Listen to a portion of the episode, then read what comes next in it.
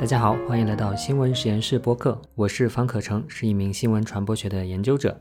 今天的节目是一期番外，它的由来呢，是我五月份的时候在看理想 App 上面做了一个书单节目，准确来说是做了一档叫做《无限人生书单》节目当中的一季，一共有十集，选了几本与新闻传播相关的书，一半呢是谈书里面的内容。另一半呢是借由书的内容来谈一谈我对新闻传播现象的观察和理解。节目在看理想上线之后呢，也收到了听众的不少问题，所以啊，我就在看理想编辑的协助之下，选择了部分问题，录了这样一期问答节目。那其实这期节目是有视频的，在看理想的微信视频号里面就可以看到。看理想的这档书单节目呢是收费的，一共有十二季。除了我做的这个新闻与真相的主题之外呢，其他的主题也都非常有意思。比如说缓解焦虑啦、婚姻的真相啦、工作与人生啦，都是当下大家关心的话题。在这里呢，也做个安利，顺便也搞一个抽奖吧。我会在自己的极客账号，也就是那个黄色 logo 的 app 里面发布一条消息，大家评论和转发那条消息就可以参加抽奖了。我会在七月二十四号的时候抽出三名获奖者。各赠送《无限人生书单》全十二季节目的兑换码一枚，据说价值五百七十六元。好了，接下来呢就进入正片，我会回答一些关于新闻与真相的问题。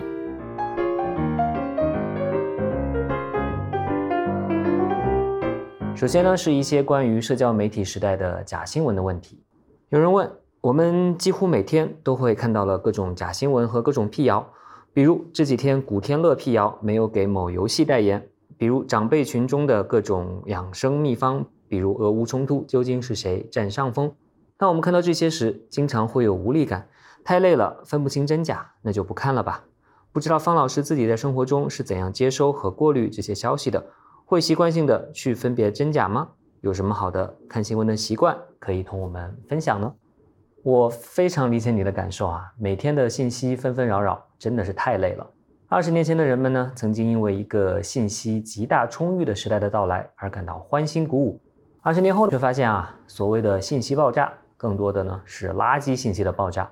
人的信息接收能力或者说人的带宽是很有限的，而往往呢传播最广、最吸引眼球的，可能是一些假消息、垃圾信息，而不是真消息、优质的信息。所以啊，和二十年前相比呢，我们接收到的信息的整体质量反而可能下降了。这就好像我们去餐厅里面点菜，二十年前的时候，菜单上的选项比较有限，但大体呢都还可以，很难踩雷，只是口味没有那么丰富。现在的菜单啊，可能足足有大百科全书那么厚，一般人呢根本就看不过来。而且更要命的是啊，那些最显眼的那些菜呢。还可能是味道很差的，甚至是有食品安全问题的，很容易就踩雷了。所以啊，去点菜吃 真的就成了一桩太累人的事情。那怎么办呢？我建议你做一个实验，比如说半个月不看社交媒体，除非是极其紧急的情况，否则呢，不要打开微信、微博、B 站、小红书等等。如果你实在担心和世界失联呢，那就选一家媒体，比如说澎湃新闻或者纽约时报，每天用有限的时间，比如说十分钟。扫一眼他的网站，注意啊，是直接看他的网站，不是看他的微信公号、微博账号之类的，因为你不能打开社交媒体。这样实验一次下来呢，你可以记录一下自己的感受，看看自己有没有觉得生活变得更美好了一点呢？我猜是会的，因为已经有大量的研究证明，甚至包括 Facebook 公司内部的一些文件都已经清晰无误地表明了，社交媒体的使用对于人的心理健康往往是有着负面的影响。这里面的具体机制当然有很多了，比如说朋友圈里面的攀比心理之类的。但有一点啊，我想是不容忽视的，那就是爆炸的垃圾信息、虚假信息，主要呢其实都是在社交媒体上流传。说白了，是社交媒体以转发为核心的传播机制，让它成为了虚假劣质信息的生存温床。当然了，我并不是号召大家两耳不闻窗外事，因为关系公共事务是公民的责任。我只是想说。不要让社交媒体成为你的获取新闻的主要渠道。那我个人呢，主要获取信息的方式是订阅一些信赖的 newsletter，通过邮件的方式获取新闻。你也可以呢选择订阅一些优质的中英文媒体，可能需要付费了。那直接阅读他们的网站或者 app 就可以了。至于社交媒体呢，对我来说，主要的用途就不是获取信息了，而是感知舆论的水温。比如说一个热点事件发生了，那我就去朋友圈和微博上面搜一搜大家怎么看的。但是呢，我不会把它当成事实信息的来源。好，我们再看第二个问题。很多时候，我自己经过鉴别了、了解了新闻的真假，比如说一些养生秘方，或者是俄乌冲突的近况。但是啊，看到还有很多家人朋友在传播假消息，这时候呢，我该怎么办？如果想要说服他们，老师，你有什么快速有效的方法吗？相信啊，这也是一个大家都深有感触的问题。而且呢，这其实不是中国特有的现象。前几天啊，我跟一个美国的老师聊，他说啊，他们刚做了一个关于虚假信息和辟谣的研究，其中的一个发现啊，就是辟谣的最大阻碍之一是为了维护人际关系。换句话说啊，人们为什么不在社交媒体上戳穿一些假新闻呢？因为他们想要维护和长辈、和上级、和同事、和朋友之间的关系。人之所以难以被辟谣说服，有两个很重要的原因。第一呢，是情感上的，我们很难接受自己错了这件事，这是人的天性啊，不是哪个个体的问题。如果是被自己的晚辈、下级指出错误，那就 更不开心了，对吧？这是人之常情了。所以呢。仅凭传播事实是没有办法做到百分之百的辟谣效果的，还必须以照顾到感情的方式。我觉得有一个例子啊，可能很多人都有所了解，不少老人都有被骗去购买一些所谓的保健品、养生用品的经历。那这真的是因为这些人所谓的老糊涂了吗？其实不是啊，最主要的原因是那些上门推销保健品的人，让那些子女不在身边的老人感受到了一种类似于亲情的温暖，消除了他们的孤独感和失落感。所以啊。哪怕很多人提醒说这些保健品是假的，那这些老人呢也坚决要去购买，因为他们在乎的已经不是真假了，而是那种情感上的需求。这就给我们带来了启发：如果要给家人朋友辟谣，可能在微信上直接留言不是什么好办法，最好呢是面对面，在一个放松融洽的氛围之下，在双方的情感需求得到了充分满足的情况之下，再去指出那些假消息，让对方充分的感受到啊，就不是要指责他傻。而是要关心他，也是为了我们大家。那刚才说的是感情因素，辟谣很难的第二个原因呢，就是信息都不是孤立存在的，而是镶嵌在人的一整个认知系统里面的。比如说，相信希拉里是一个恋童癖、杀人狂的人，真的只是相信这个信息吗？不是的，其实是他们对整个精英阶层都非常不满，他们认为自己的生活在这些精英阶层的治理之下变得更糟糕了。所以啊，你单纯的去证明希拉里没有杀人，而不去改变他对精英阶层的整体看法，可能效果不大。他会说：“好吧，那他没有杀人，可是呢，他也干了其他的坏事，对吧？”同样，相信各种公共事件背后都有美国在使坏的人，其实已经建立起了一套对世界如何运行的认知。你是没有办法在不纠正这整套认知的情况之下去单单辟谣某一件事情的。所以啊，很遗憾，没有什么快速有效的方法。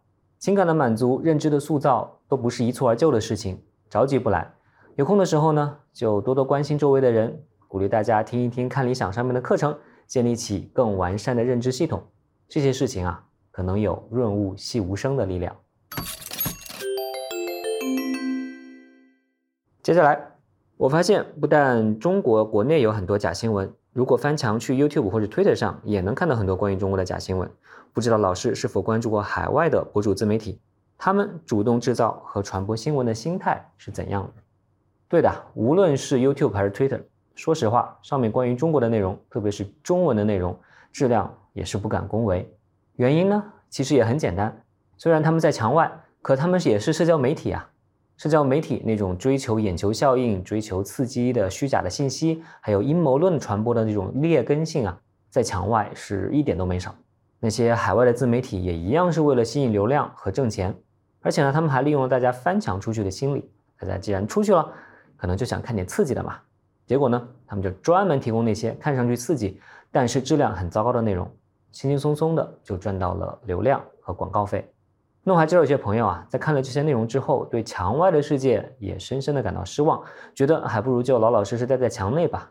那我只想说，墙外有很多好东西。但需要你花时间、花精力去发现，不要被社交媒体牵着鼻子走。接下来，不知道片面报道算不算是假新闻？比如美国近来枪支案很多，看到国内很多文章在写美国为什么不禁枪，像中国这样多好等等。老师能不能针对枪击案分享几篇近来美国或国内比较客观中立的报道文章？那我在书单节目里面说过啊，每个人的认知都有局限，记者都是人，所以记者写出来的东西也肯定都有局限性。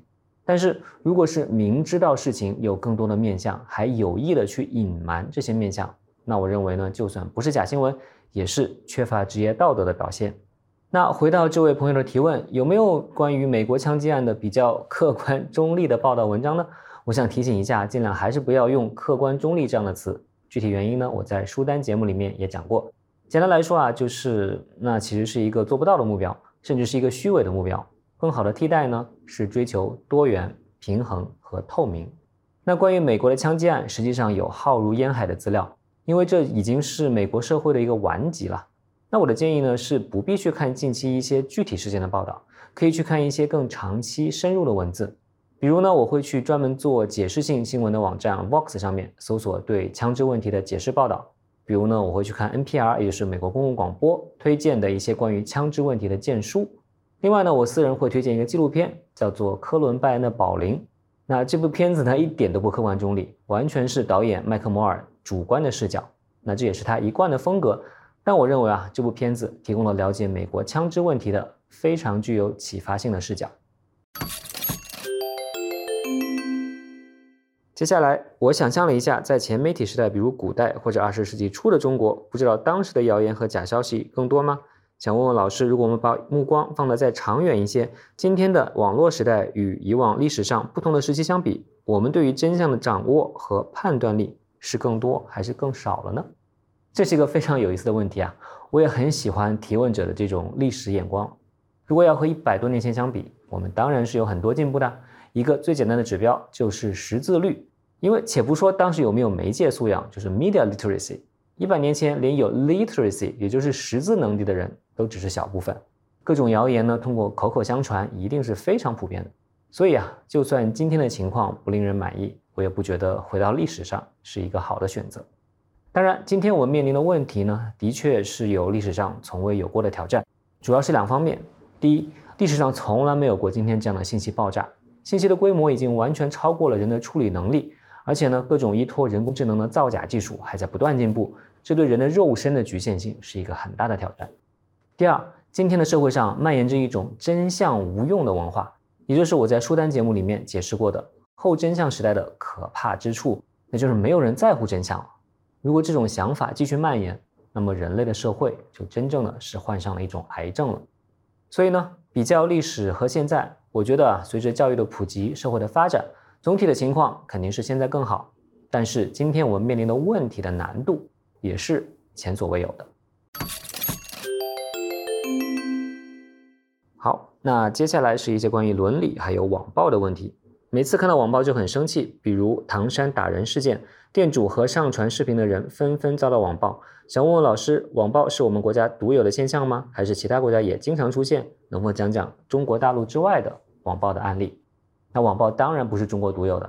其实早在二零一五年的时候，TED 就有一个关于网络暴力相关的演讲，演讲的标题呢叫做 When Online Shaming Goes Too Far。这位讲者呢还出版了一本关于网络暴力的书，这本书呢在二零一六年的时候也有中文版，书名呢叫做《千夫所指：社交网络时代的道德制裁》，里面呢是有很多关于国外的网暴案例。那网络暴力之所以不是中国独有的现象呢，是因为它背后的整个机制啊是世界性的。首先，每个国家都有具备所谓的暗黑人格的人，他们冷血、自私、缺乏共情。第二呢，社交媒体给了这些人方便的渠道和最好的面具，他们可以很方便的接触到大量的陌生人，让自己的攻击啊抵达这些人的私信和评论区，他们可以很安全的释放自己的恶意，而且呢很少会受到追究。但是中国的网暴啊确实有一个自己的特点。那就是它可能和民族主义结合起来，成为一种更压倒性和具备杀伤性的武器，让被网暴的人在遭遇谩骂攻击的同时呢，也被剥夺回应的权利。下面一个问题，老师在节目中讲到了一些新闻伦理，还有一些追问，在恶性事件，比如唐山或美国枪击案当中，有什么时候是可以采访当事人或当事人的家人朋友，什么时候是有违伦理不可以采访的呢？新闻学上会有比较清晰的界限吗？如果采访当事人或亲友，好的媒体一般会怎样去问真相，而尽量减少二次伤害呢？如果有经典的案例，也希望老师可以分享。那我之前曾经写过一篇文章啊，叫做《灾难报道是吃人血馒头吗》，有不少公号都曾经转载过，你可以去搜搜看。简单来说呢，采访当事人或者亲友都不是禁区，但是啊，在采访的时候要尽力做到尊重、倾听和理解。记者当然要对家属的情绪保持高度的敏感，但是另一方面呢，并不是所有的采访都是打扰和伤害。我的文章里面引用了一份灾难报道手册，里面呢提供了一些具体的建议，关于减少二次伤害的这种建议。比如说，在开口问问题或者拍摄之前，先平静清晰地介绍你自己。被访者呢需要知道你是谁，需要知道采访材料可能会被发表或者是播出。再比如，要带着尊严和尊重去问他们。记者们既要敏感又不能胆怯，然后用开放式的问题去采访，小心地引导他们讲述自己的故事。比如说，你是什么时候知道的？你目前已经和谁聊过了？如果一个母亲在一场空难中失去了儿子，那么你可以这样问他：可以跟我说一说他的一生吗？问他们看到了什么，听到了什么？这些问题不要带任何的判断，并且呢，可以给他们一个机会讲述自己的感受和想法。那如果有人拒绝采访，或者是表现出一个情绪化的反应，那就不要去打扰他们，可以友善的感谢他们，然后走开。那有的记者呢会留下一张名片，然后呢告诉他们说，如果你之后想聊的话，可以再找我。然后呢可以给他们一种掌控感，问他们是站着还是坐着更舒服，问他们想不想去其他地方聊，到一个安静的地方聊。一种友善的姿态是问他们，你想不想有谁陪着和你一起聊。等等等等啊，有兴趣的朋友呢，都可以去阅读由国际记者中心出品的这样一个灾难和危机报道手册。下面一个问题，因为算法和社交圈，我们好像总是看到自己想看的新闻，比如越是感受到社会歧视，就越能看到这类消息。老师有没有一些方法可以适度破一破这种怪圈？我觉得你很聪明啊，因为答案已经在你的问题当中了。你说了，导致问题的是算法和社交圈。那么很自然，解决问题的方法也就是要突破算法和社交圈。一方面呢，与其依赖算法，不如去探索由人来挑选和推荐的内容，去逐步建立和拓宽自己跟踪的作者和媒体，让自己的脑袋成为更好的算法。另一方面呢，可以拓展自己的社交圈，去试试不同领域的事情，认识不同的朋友。这一点其实很重要，因为之前的学术研究发现啊，社交媒体导致的所谓的回音式的现象，其实最主要的原因倒不是算法。而是你在社交媒体上的社交关系和关注的账号导致的。换句话说，如果你觉得自己时间线上的内容不行，其实呢不能让算法来完全背锅，而是可以想一想，是不是要优化一下好友名单，或者是要清理一下自己关注的账号了。人人媒体时代，如果有一天我也想写篇带有新闻性质的文章，比如说前阵子很多上海人记录他们自己和身边的疫情，需要注意哪些写作和报道的问题？换一个问法是什么是非虚构写作的基本要素？那首先我很鼓励你写啊，因为只有你真的开始写了，你才能体会到里面的种种，包括种种困难，也包括种种的惊喜和收获。我觉得啊，最重要的呢是真诚。你自己做记录、写文章，最重要的目的呢不是去讨好谁，而是真诚的记录自己看到的、听到的、想到的东西。请你一定不要学那些自媒体营销号的哗众取宠的写法，也没有必要去追求什么高级的技法。用平时的笔调去写就足够了。那这里的真诚呢，还包括承认自己的局限性。个人写作者没有必要用上帝视角，因为我们没有那么多的资源去像上帝一样了解事情的方方面面。所以啊，你大可以让我，也就是你自己啊，出现在文章当中，以第一人称的视角去观察、感受、诉说。你写下来的东西呢，应该是有证据、有分寸的。如果你对什么事情感到不确定，那你就诚实的告诉读者说你不确定。那我觉得真诚是社交媒体时代的内容最欠缺的东西，也是个人写作者最大的优势。最后一个问题，老师在大学中教新闻，但好像现在很多从事新闻行业，特别是自媒体的人都不是新闻学专业出身的。想问问老师，学新闻和做新闻最大的不同是什么？科班出身很重要吗？新闻专业在老师看来最重要的老师教会了些什么？确实啊。不学新闻也完全可以做新闻，因为新闻呢作为一种职业，最重要的还是要多多的练习和实践。那新闻专业还有什么用呢？我觉得啊，在新闻学院里面，你可以有更多的资源去找实习的机会嘛。那从一个更抽象一点的角度出发呢，在新闻学院里面，你还是可以感受到一个共同体的存在。